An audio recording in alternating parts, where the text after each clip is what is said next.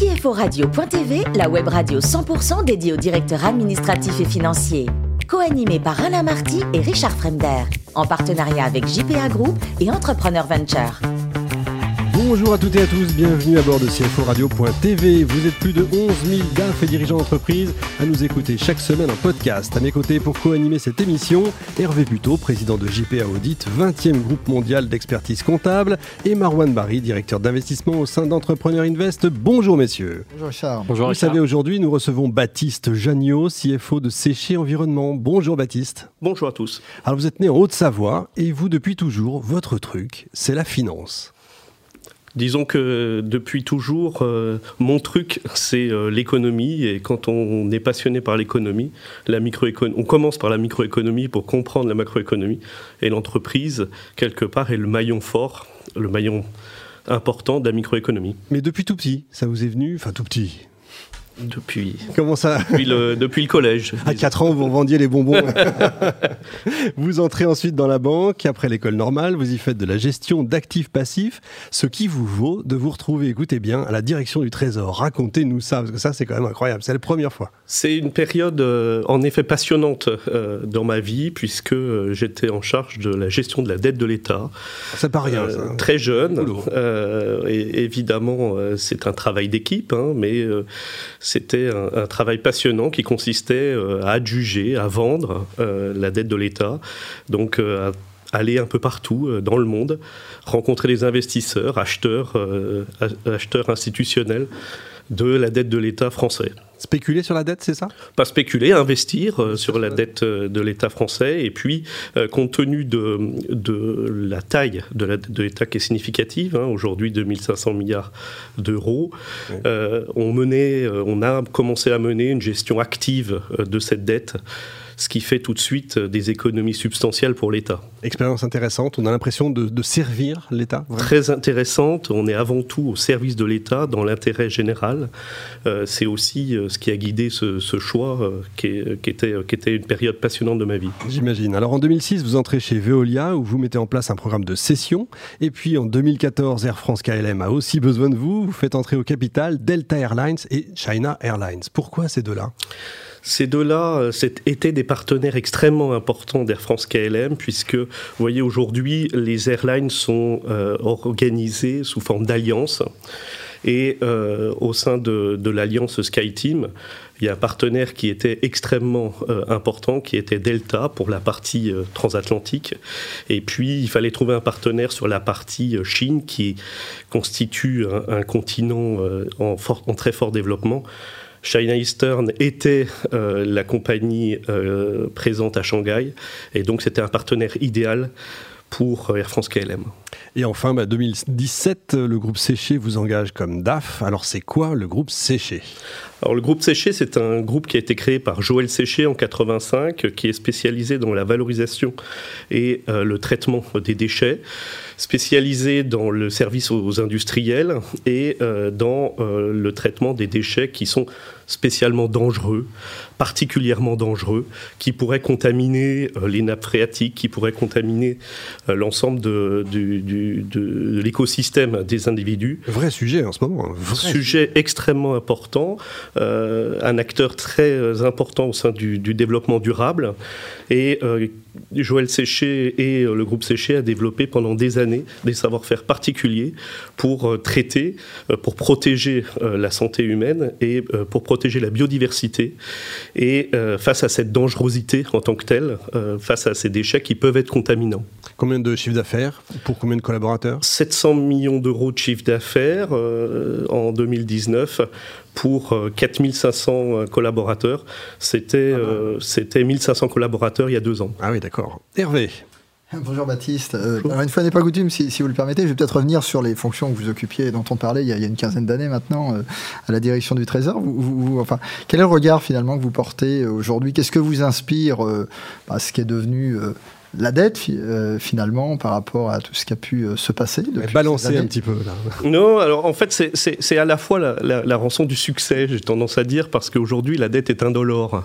C'est-à-dire qu'on peut émettre de la dette très facilement, les banques centrales interviennent également pour faciliter ces placements. Et donc j'aurais un regard critique par rapport à ça, c'est-à-dire qu'on voit s'accumuler la dette qui a doublé en gros en, en 10 ans, la dette de l'État.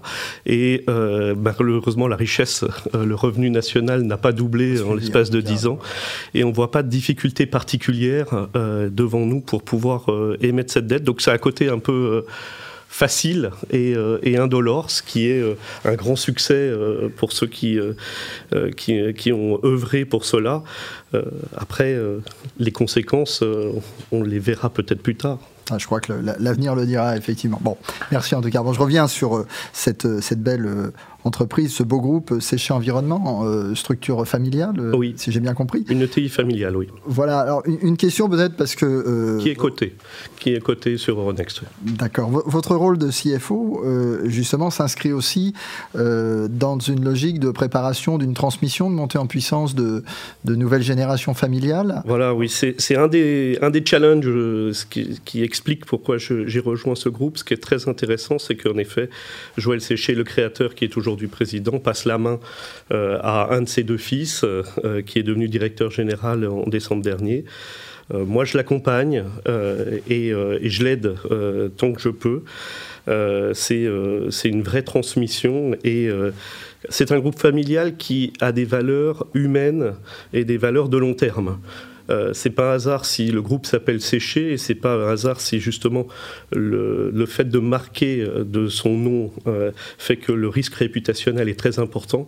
Du fait, les valeurs qui vis-à-vis des clients, vis-à-vis des salariés, sont très importantes et, donc là-dessus, la famille, les valeurs familiales également sont, sont au cœur de la gestion d'entreprise. D'accord, donc vous avez un rôle d'accompagnement de, de, coach finalement, de bras droit. plus de, de bras droit, je dirais, oui. D'accompagnateur d'éminence. C'est une, c'est une, une, société qui a été euh, en très forte croissance, hein, qui s'est internationalisée très très rapidement, 5% de son chiffre d'affaires il y a deux ans, 25% cette année. Euh, de fait, euh, on duplique nos savoir-faire de, gestion de la dangerosité euh, un peu partout dans le monde, en Amérique latine, en Afrique du Sud. tout cela, c'est aussi des risques, c'est une nécessité d'accompagner ce mouvement-là. Et donc, moi, mon rôle, c'est justement aussi de gérer ces risques-là et de faire en sorte que l'entreprise ne soit pas mise à mal. D'accord. Alors d'un point de vue plus matériel, mais tout aussi euh, important. Gros enjeu de digitalisation Oui. Alors, euh, nous, on, a, euh, moi quand j'ai pris mes fonctions, je me suis rendu compte qu'on avait un ERP qui datait de, 2001 et que la digitalisation était, globalement assez absente. Donc c'est un enjeu majeur dans les mois qui viennent. D'accord. Euh, vous le citiez, beaucoup de croissance, organique, externe, etc. Je voyais parmi les derniers euh, euh, sujets que vous avez eus, l'Amérique du Sud, le Chili, le Pérou, à la fois sur, sur les métiers que développe le groupe et sur l'approche d'aller faire de la croissance externe sur ces pays-là. Ça, ça, ça, gère pareil qu'ailleurs, c'est différent c'est des pays euh, qui, avant tout, euh, ont euh, une prise, dans lesquels il y a une prise de conscience environnementale. C'est-à-dire qu'il faut qu'il y ait une volonté politique de vouloir trouver des solutions environnementales, mettre en place une réglementation et aller encore plus loin que la réglementation soit appliquée. ça, c'est une nécessité. Donc, on est allé dans ces pays-là parce que ces pays-là cochent ces cases. C'est pas souvent le cas. Hmm. D'accord. Marwan. Bonjour. Euh, moi, j'avais une question sur cette hyper-croissance-là qu'on n'a pas l'habitude de voir à cette taille d'entreprise. Et, euh, justement, cette croissance-là euh, de recrutement, d'internationalisation, je pense, nécessite des financements, que ce soit des financements long terme ou des financements court terme. À quoi vous avez eu recours jusque-là, en sachant que la société est exclusivement détenue, à part ce qu'il y a sur la, sur la cotation boursière, détenue par la famille Séché? Donc en effet, euh, c'est un élément qui a été déterminant. Moi, quand je suis arrivé, mon premier objectif, ça a été de mettre en adéquation la politique stratégique avec la politique financière. Et donc, il nous fallait des ressources long terme. Donc j'ai refinancé euh, très rapidement dans les six premiers mois l'ensemble de la dette. Il y avait 420 millions d'euros de dette. Tout a été refinancé à long terme. Donc j'ai émis des obligations 7 ans, 8 ans, et j'ai euh, trouvé une, une, ligne de liquidité auprès de poules bancaires pour 150 millions d'euros. À partir de ce moment-là, justement, on a donné les moyens euh, au management de mettre en place sa stratégie. Mais pour ça, il fallait une politique financière, il fallait convaincre euh, les banques et euh, les porteurs obligataires que notre métier était rentable, qu'il avait de l'avenir, qu'on était bien positionné, qu'on était discipliné. et donc ça, ça a permis de donner la visibilité. Et typiquement, les acquisitions qui ont été réalisées par la suite ont été financées sur le marché obligataire à 8 ans. D'accord, très bien. Vous êtes un groupe euh, indépendant qui reste aujourd'hui indépendant dans un secteur où il y a des mastodontes euh, assez gros qui achètent à tout va. Mmh. Comment est-ce que vous allez résister justement à, un consolidateur qui pourrait euh, vous approcher? Alors d'abord, le, le, groupe est contrôlé et n'a pas l'intention n'a pas l'intention de vendre. Donc ensuite, là où vous avez raison, c'est que la gestion des déchets dangereux est de plus en plus euh, à la mode. Et donc, face à des cibles euh, à l'international, euh, ben, on se retrouve face aux mastodontes. Donc, nous, ce qu'on apporte, c'est qu'on n'a pas l'argent, on ne peut pas payer plus qu'eux, mais on apporte finalement l'intégration de ces filiales-là, de ces cibles-là, au sein d'un groupe, groupe familial, avec des valeurs spécifiques. Et euh, justement, là, en ce moment, avec le Covid qu'on vient, de vivre, vous, je suppose, tout ce qui est déchets des hôpitaux, etc., vous vous en occupiez? Absolument. Donc, on a été euh, classé euh, activité essentielle. Hein. on a eu cette chance-là. Et donc, de fait, la baisse des déchets d'activité industrielle, d'activité économique qu'on a observée, a été compensée par une hausse des déchets médicaux à risque infectieux. Et pas beaucoup de femmes dans ce milieu-là. Hein. Non, malheureusement, euh, on, recrute, hein, on recrute, beaucoup, mais on n'a que 22% de femmes euh, au niveau mondial. Mais euh, on cherche toutes les femmes que, qui, qui souhaitent travailler dans l'entreprise. Il y a quoi? Il y a un déficit de formation au niveau féminin? C'est aujourd'hui euh, peut-être que euh, on, a du mal à faire passer le message qu'on est euh, un acteur de développement durable et qu'il y a de la place pour les femmes dans l'ensemble de nos activités. le message est passé, j'espère. Oui. Il que vous aimez le, Bourgogne, notamment le Chambol Musigny. Oh, c'est beaucoup dire, mais en effet, à chaque fois que je peux boire du chambol musigny avec un peu de fromage, c'est exceptionnel. Un peu de fromage, oui, forcément, évidemment. Et un fromage de chez vous Un fromage de chez moi, mais je suis ouvert au, fromage des Pyrénées également. Vous, avez également une tendresse pour euh, les la Polynésie, j'allais dire les Pyrénées, la Polynésie française. Vous êtes allé en famille? En famille, euh, à Montréal, et je conseille à tout le monde d'y aller au moins une fois dans une vie.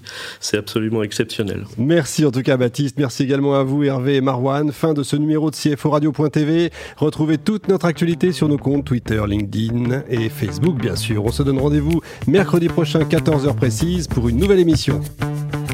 L'invité de la semaine de CFO Radio.tv, une production B2B Radio.tv en partenariat avec JPA Group et Entrepreneur Venture.